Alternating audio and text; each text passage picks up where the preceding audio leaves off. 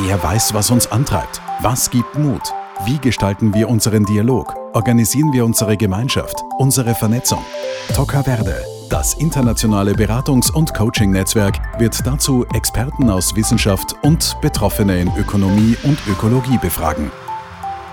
Hallo, mein Name ist Barbara Schütze. Ich bin Miteigentümer der Toca Verde, Kommunikationswissenschaftlerin, Krisenmanagerin und Transformationsbegleiterin.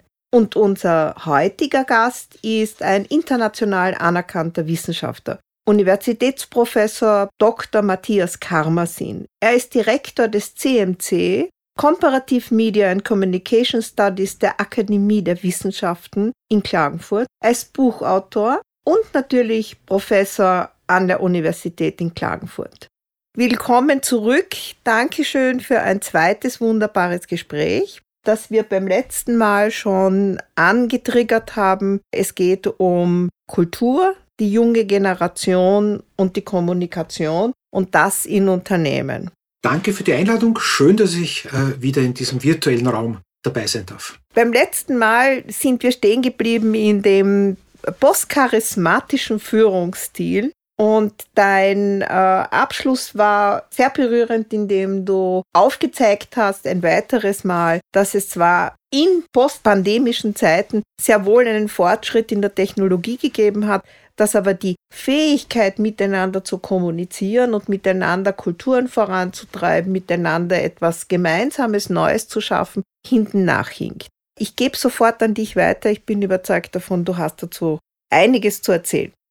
Ich bemühe mich zumindest. Ja, ich äh, wollte eigentlich das Argument verstärken, dass der Kulturwandel, der sich mit den neuen technischen Möglichkeiten abzeichnet, einer ist, der eben nicht nur an der Oberfläche der technischen Möglichkeiten ist, also dass es jetzt zum Beispiel Social Media gibt oder dass alle Menschen ein, ein, ein Smartphone herumtragen, das gleichzeitig äh, Kamera, Internetbrowser, Navigationsgerät und Informationssuchmaschine ist, äh, sondern dass damit auch unter Umständen ein neues Verhältnis von Organisation und Öffentlichkeit sich abbildet. Und ohne da jetzt eine Vorlesung daraus zu machen, versuche ich zwei ganz wesentliche Charakteristika dieses Wandels darzustellen. In einer traditionellen Auffassung von des Verhältnisses von Organisation und Öffentlichkeit gibt es zwei getrennte Prozessbereiche, nämlich eine Input-Output-Relation, die die Organisation der Leistung beschreibt, ob das jetzt ein Produkt oder eine Dienstleistung ist, also da, wo das die, die Wertschöpfungskette ist. Ja. Und eine zweite Prozesskette, die eine Prozessierung von Information darstellt. Ja, also das ist das, was klassisches PR, klassisches Marketing macht. Charakteristisch ist, dass eigentlich der Prozess der Leistungserstellung und der Prozess der Informationserstellung getrennt sind und dass es auch sowas wie Innen und Außen gibt. Ja, also über kommunikative Prozesse wird in die Steuerung der Produktion und Leistungserstellung nicht eingegriffen. Ja, die wird in ihren Ursachen und Wirkungen nicht gesteuert. Äh, Ziel ist die Kommunikation über die Qualität der Güter und Dienstleistungen.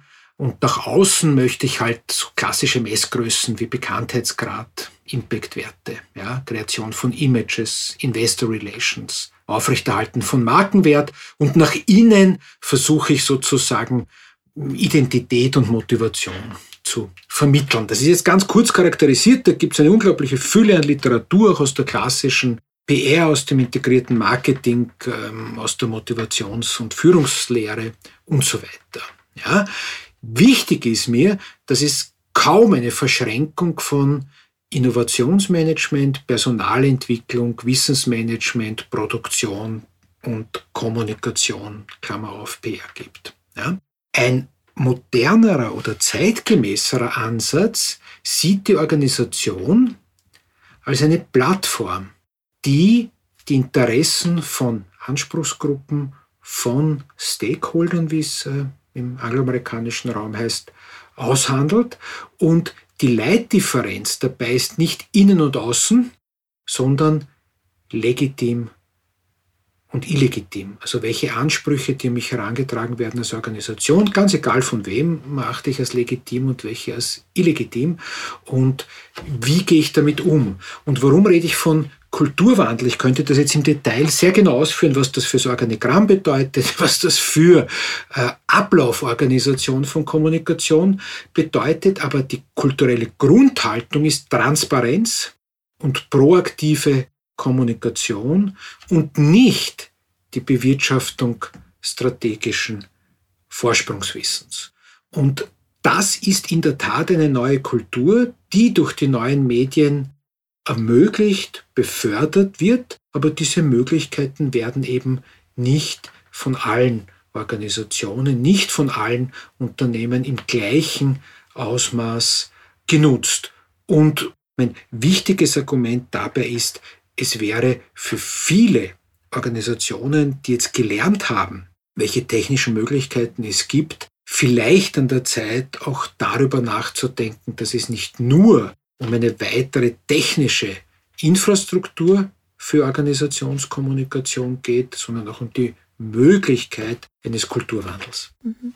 Matthias, du siehst mich nicht, aber du hörst mich ganz heftig nicken. Das deckt sich mit meinen Erfahrungen im Feld. Ich habe mit Unternehmen zu tun, die sich äh, in meiner Wahrnehmung in einem Dreieck von Identität oder Image, wenn du das nach außen ziehen willst, Organisation auf der anderen Seite und Wissen und Strategie auf der dritten Seite, also in dieser Triade bewegen. Und wenn du die Kommunikation nicht als die Plattform verstehst, auf der sich diese drei Teile in einer balancierten Weise zueinander und voneinander weg oszillierend bewegen, dann hast du einen Überhang auf der einen Seite, das zu einem Ungleichgewicht führt und damit auch zu einem Stillstand. Das ist so wie ein Sessel, wo du ein kürzeres Bein hast, in meiner sehr vereinfachten Darstellung. Was meine Wahrnehmung ist, ich glaube, die Zeit im Augenblick hilft zu erkennen, dass Strategie, die langfristig angelegt ist, keinen Vorsprung mehr bringt,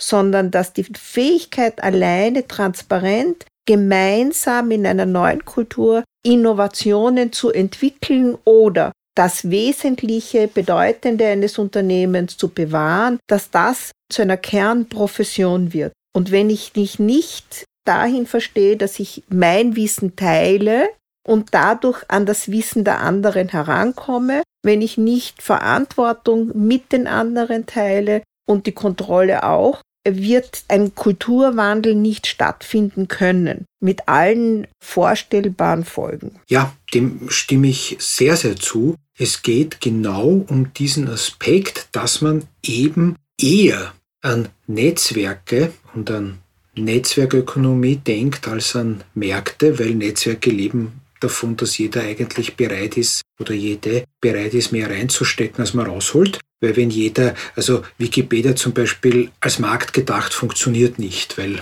da sagt man, was habe ich davon? Ne?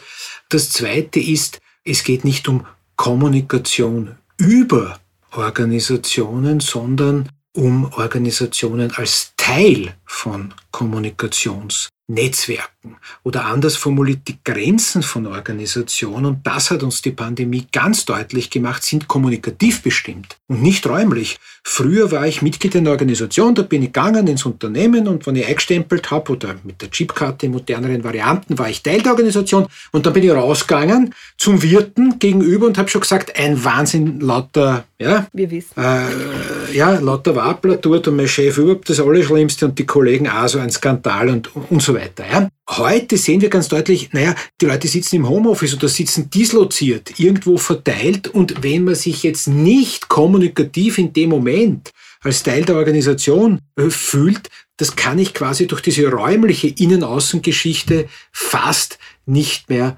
abbilden. Und man sieht ja, dass Organisationen natürlich nicht im Kerngeschäft äh, Content haben, also außer sie sind Medienunternehmen natürlich, aber alle Organisationen bieten inzwischen Content an.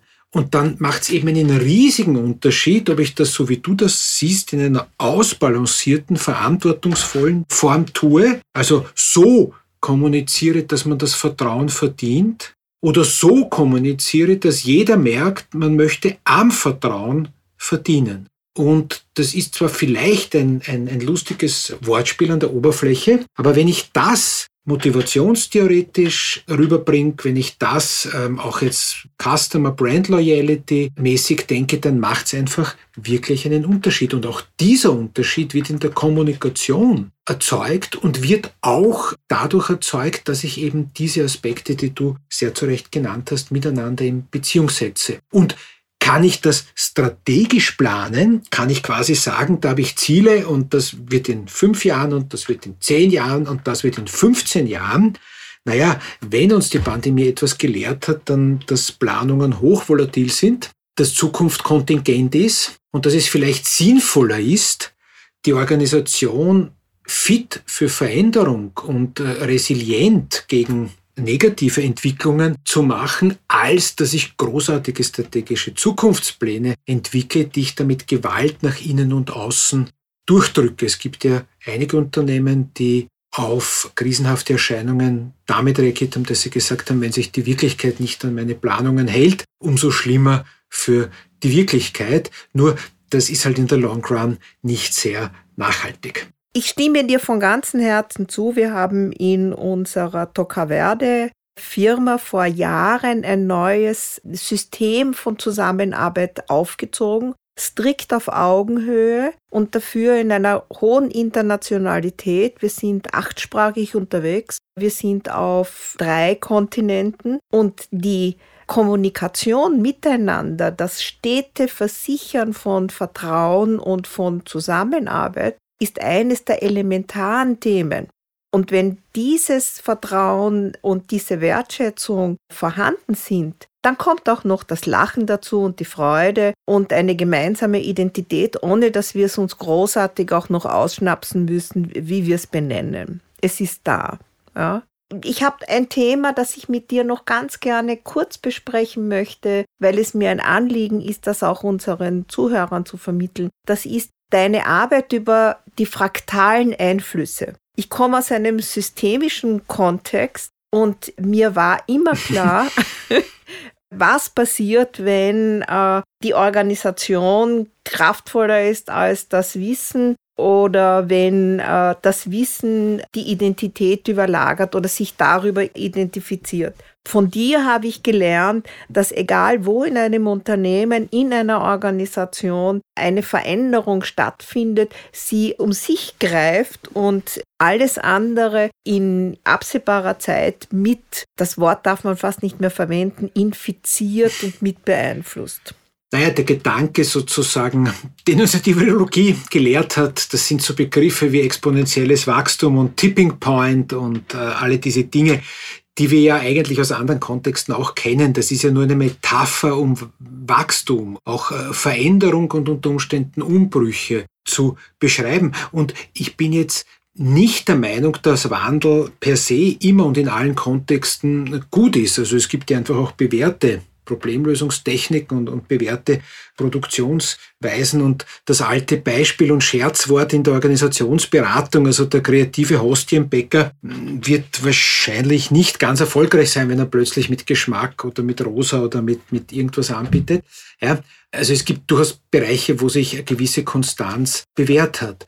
Die Frage ist für mich mehr, welches Sensorium entwickle ich, um Wandel mitzubekommen mhm. und auch Schwingungen, Schön. Strömungen, subkutan stattfindende Veränderungen mitzukriegen, bevor sie zur Krise werden. Und ich finde auch da ist die Pandemie jetzt in unserer Metaphorik ganz interessant, weil zu einem Zeitpunkt, wo es noch gar nicht alle betrifft und noch gar nicht alle in irgendeiner Form in Mitleidenschaft zieht, also wenn jetzt in dieser hm, epidemiologischen Jargon der letzten Zeit, also wenn die Inzidenz ganz nieder ist, ist die entscheidende Frage, äh, wie groß ist der Zuwachs, also wie groß ist die Zuwachsrate und ist das exponentiell oder nicht? Und Statistiker wie der Herr Neuwirth haben ja auf Twitter schon im letzten Juni gesagt, Leute, das geht ja nicht gut aus. Im Herbst haben wir eine zweite Welle und die wird massiv, nicht weil die Inzidenz jetzt so hoch wäre, sondern weil der Zuwachs exponentiell ist und das kennen wir alle vom Reiskorn, ein Reiskorn, zwei Reiskörner am Schachbrett. Ja? Kann sich ja jeder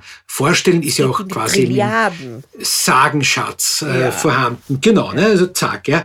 So, und wenn ich diese Denkweise, diese äh, Metaphorik jetzt auf Unternehmen übertrage und mich frage, wo passiert was, wo verändert sich was, in einzelnen Segmenten von Kunden und Kundinnen, in einzelnen Mitarbeitersegmenten, bei High Potentials, in der Führungskultur. Vielleicht verändert sich jetzt was im Anspruch auf ähm, Kollaborationsformen über Distanz hinweg, also diese ganzen dislozierten Gemeinschaften, das Unternehmen eigentlich inzwischen äh, keine räumlichen, sondern nur mehr imaginierte Gemeinschaften sind, die durch ein gemeinsames Login in irgendeinem Server charakterisiert sind und was verändert sich da und auf was muss ich reagieren, was muss ich fördern, gegen was muss ich resilient werden und so weiter. Das halte ich für ganz wichtig und dieses aus der Systemtheorie kommende ja, Schmetterlings ähm, Flügelschlagphänomen, jetzt weiß ich, okay, in der Klimaforschung, das wäre nicht bemerken, weil der, hm, der Schmetterling, das ist wirklich, also so fein kann ich die Sensoren gar nicht einstellen, dass sie das messen. Aber in Unternehmen ist das einfach wichtig. Und da bin ich ganz stark jemand, der auch in der Organisationskommunikation für Transparenz und Offenheit plädiert, weil, und das ist eine Botschaft, die man in vielen Vorträgen von mir hört, die Probleme in der Kommunikation verschwinden nicht dadurch, dass man konsequent genug nicht hinschaut. Das geht nicht und das ist auch für Führungskräfte nicht mehr möglich. Aber Stichwort Einleitung unseres Gespräches, die traditionelle Auffassung von Kommunikation, von Organisationskommunikation, von Mitarbeiterführung verleitet natürlich Menschen dazu, dass sie glauben, ja, das drucke ich weg und gar nicht drüber reden und dann geht es schon weg. Und da kommen wir zu dem Punkt, den du eingangs angesprochen hast. Hier lässt sich in der Tat ein demografischer Bruch, eine Digital Divide, um auch einen Zeitgeistbegriff zu nennen, feststellen. Viele Führungskräfte sind sozialisiert in einer kommunikativen Umwelt, die relativ traditionell ist und äh, sind jetzt konfrontiert mit den Bedürfnissen und den Ansprüchen von Mitarbeiterinnen, die anders sind. Ja, und das ist in vielen Bereichen nicht so ein Problem, weil da kann ich mich arrangieren. Problematisch wird es beim War for Talent. Ja, also, wie formuliere ich das immer? High Potential sind ja nicht dadurch charakterisiert aus Unternehmenssicht, dass sie gut sind, sondern unangenehmerweise vor allem dadurch, dass sie sich aussuchen können, wo sie arbeiten und zu welchen Konditionen. Ja, das ist allerdings wirklich ein Schreckensbild für viele Unternehmen. Die Leute können sich aussuchen, wo sie arbeiten, wollen mit unseren Regeln äh, überhaupt nichts mehr zu tun haben. Und es gibt in der Tat Unternehmen, die das besser machen und besser diese Optionen anbieten als andere. Und dort gehen dann auch viele sehr, sehr gute Leute hin, weil für die eben auch die Kultur, die Art, wie dort miteinander gelebt und umgegangen wird, eine Rolle spielt und nicht nur die Frage, wie viel ich verdiene, dass ich in vielen dieser Hightech-Startups auch die Hoffnung habe, dass ich irgendwann ein gutes Geld verdiene, ist unbenommen. Aber wenn es nicht so ist, dann gibt es durchaus auch sehr, sehr begabte Menschen, die sagen, hey, Hauptsache ich habe eine schöne Zeit gehabt. Und ob ich das jetzt Generation X, Y, also gibt es ja sehr viele Versuche, das zu clustern und Sinusmilieu-Clusterungen und die Lohas, die sagen, ich möchte auf der richtigen Seite der Geschichte stehen, ich möchte gar nicht mithelfen, ein System, das den Klimawandel und den CO2-Abdruck befördert, mit zu unterstützen. Das kann ich auch mit meinem Gewissen gar nicht ausmachen, sozusagen. All das sind Aspekte, wo ich meine, man muss ein Sensorium entwickeln und man muss auch, glaube ich, als Unternehmen darauf angemessen reagieren. Und dann können wir sehr lang darüber reden, was ist angemessen. Mhm, ja, ich bin ganz bei dir und ich habe gerade in meinen Erinnerungen gekramt. Was mich treibt, ist auch die Freude, andere zu motivieren, zu unterscheiden. Junge Leute sind differenzierter. Ich kann sie nicht über einen Kamm scheren. Sie haben die unterschiedlichsten Interessen und das herauszufinden braucht Dialog. Und zur Mitarbeit und zur Mitgestaltung anzuregen, braucht Dialog und braucht einen Rahmen, den Führungskräfte den jungen Menschen geben können. Und wenn die Spaß haben an dem, was sie umtreibt. Ich merke das, wenn wir große Meetings ja. machen und ich die moderieren darf, wenn die mir nachher noch schreiben oder wenn ich dann irgendwas losschicke und dann Antworten kommen, die so klug sind und so weise, dass ich außer einem Wow dann sag, äh, so schön hätte ich es jetzt gar nicht zusammengebracht äh, auszusprechen, dann weiß ich, es gibt genügend Menschen, junge Menschen, Menschen mittleren Alters, um die alle nicht zu vergessen, die etwas beitragen können und wollen, wenn man sie dürfen lässt. Genau. Ja. ja. Und das braucht, wie gesagt, auch das Ausloten von, was können wir uns gegenseitig an Wissen, an Kultur austauschen, woran können wir gemeinsam wachsen. Und da mache ich mir um mein Unternehmen keine Sorgen mehr. Ja, das halte ich auch für einen ganz wichtigen Punkt, wobei ich noch den einzigen kritischen Aspekt dazu fügen muss in Zeiten der Klimakrise und in Zeiten der SDGs, dass eben Wachstum wahrscheinlich eine Kategorie ist, die sich in Zukunft durch das Thema der Nachhaltigkeit, des Satisficing, also auch da die Frage, wann ist genug, Wann hören wir auf zu wachsen oder wann geben wir uns zufrieden mit etwas? Eine Frage ist, die irgendwie auch von Relevanz ist, weil ich habe immer die Befürchtung, bei vielen dieser Ansätze, dass Wachstum ein Imperativ ist, der aus dem Carbon-Driven Capitalism, wie es so schön heißt, mhm. kommt. Und ich glaube, das wird sie, befürchte ich fast, nicht ausgehen, und zwar weder für den Planeten noch für uns als Homo sapiens, jetzt kann man sagen, analog zu dem alten Witz, wo zwei Planeten eben, kennt man eh, sich fragen, was hast du, mir geht's nicht so gut, ich habe Homo sapiens, nein, in ein paar hundert Millionen Jahren ist das eh vorbei. Ich glaube aber, wenn man jetzt ähm, Verantwortung auch sieht und definiert, so wie ich das tue, nämlich in der Eröffnung von Zukunftsmöglichkeiten und nicht im Verschließen von Zukunftsmöglichkeiten, auch für kommende Generationen, dann glaube ich, dass die Verantwortung von Unternehmen ganz konkret darin besteht, Zukunftsoptionen zu eröffnen. Und das war in den 50er Jahren ganz leicht.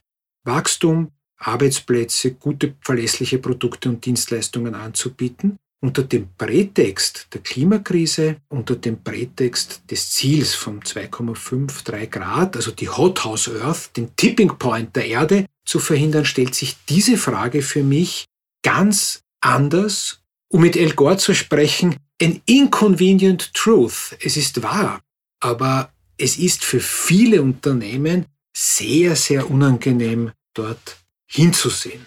Aus der Bequemlichkeit von angelernten Ausrichtungen und Haltungen und vielleicht auch Vorgaben von Eigentümern. Ich bin ganz bei dir, du sprichst mir aus dem Herzen. Ich glaube, dass das, was gerade mit uns geschieht und wovon wir noch gar nicht wissen, was es für Auswirkungen haben wird, diesen Wachstumsimperativ zurechtdrücken wird. Das ist meine ganz große Hoffnung und ich gehöre zu den Menschen, die positiv in die Zukunft denken. Ich bin einer, der mit Zitronen Zitronensaft macht. Und in dem Sinne denke ich, wir werden, wenn wir gemeinsam uns fragen, was von den guten Dingen, die heute geschehen, soll erhalten bleiben? Wovon sollen wir in Zukunft weniger haben? Und was an neuen, wunderbaren Dingen kann dazukommen? Dann wird das Wachstum nicht unbedingt dazuzählen, außer wir benennen das Wachstum als eines von Wissen und von Weisheit. Ja, dem kann ich mich völlig anschließen. Es ist halt eben immer die Frage, ob ich jetzt Wachstum in klassischen, so wie du das gesagt hast, eingelernten Kategorien, also zum Beispiel im Bruttoinlandsprodukt zuwächsen, in Dividenden auf Aktien, in Eigenkapitalrenditen, in Return on Investment messe oder ob ich sage, Wachstum bedeutet den Zuwachs an Lebensmöglichkeiten, an Gerechtigkeit, an Zukunftschancen, an Wissen, an Weisheit und so weiter. Da kann man ja sehr viele Kategorien jetzt finden, die man sich einfallen lassen kann, um diesen Begriff zu fühlen und wo Wachstum dringend nötig wäre. Ich glaube nur, dass wenn uns die Pandemie auch hoffentlich, also ich meine, mein Gott, ja, äh, man muss das jetzt auch ganz nüchtern betrachten. Also Krisen sind kein teleologischer Prozess. Eine Pandemie hat kein Ziel. Das ist kein teleologischer Prozess, das ist ein Pech. Ja. Das hat kein Ziel und das wollte uns auch nichts beibringen, genauso wie uns die Pest nichts beibringen wollte oder die Cholera. Ja. Aber gibt es eine Lernchance in einer Krise, um sozusagen vielleicht ein bisschen trivial zu werden, gibt es eine Lernchance in einer Krise, die gibt's. Und eine der Lernchancen könnte sein, dass die Maßstäbe, die wir anlegen, um die Wealth of Nations, um mit Adam Smith zu sprechen, die Wohlfahrt der Nationen, aber auch den Erfolg von Organisationen und Unternehmen zu bemessen, ob man das nicht einer Revision unterzieht. Und dann komme ich wieder auf den Aspekt der Stakeholder zurück. Und selbstverständlich sind Eigenkapitalgeber wichtige Stakeholder. Aber sie sind weder die einzigen noch jene, die über die langfristige gesellschaftliche Nützlichkeit einer Unternehmung entscheiden. Und ich hoffe, wir haben alle Konsens darin, dass Unternehmungen zum Nutzen der Gesellschaft existieren sollen. Das ist eine normative Aussage und nicht auf deren Kosten. Die Frage der externen Effekte mache ich jetzt nicht auf. Matthias, du bist so inspirierend, dass ich mir wünsche, dass wir wieder dann einmal eine Session machen und du äh, äh uns mit deinem Wissen äh, anreicherst. Ich bin in einem bestimmten Kontext sehr für Wachstum und in meinem Bild von Wachstum heißt das, lass die Freude und das Wissen auf den Bäumen wachsen, dass wir uns davon ernähren Wunderbar. und dass wir gesund und munter und fröhlich bleiben. Lieber Matthias, ich hätte noch so viele Themen mit dir zu beplaudern und von deinem Wissen mehr zu erfahren. Ich hoffe, du bist wieder mal bald bei uns und dabei. Für heute vielen herzlichen Dank für deine Zeit. Sehr gerne. Und für deine wertvollen Beiträge. Sehr gerne. Es war sehr schön. Alles, alles Liebe. Finde ich auch. Danke für die Einladung. Ich danke dir. Toca Verde unser Credo, Sie, unsere Zuhörer, faktenbasiert, empathisch, verständlich und unterhaltend zu inspirieren und anzuregen. Gerne auch mit der Begleitung unserer Experten in Organisation, Kommunikation, Leadership, Data Analysis und Digitalisierung. Wünschen wir uns Erfolg mit unserem Experiment und unterstützen Sie uns durch Ihre Fragen und Wünsche. Alle Informationen zum Podcast und zur Arbeit von Tocaverde finden Sie auf www.tocaverde.com.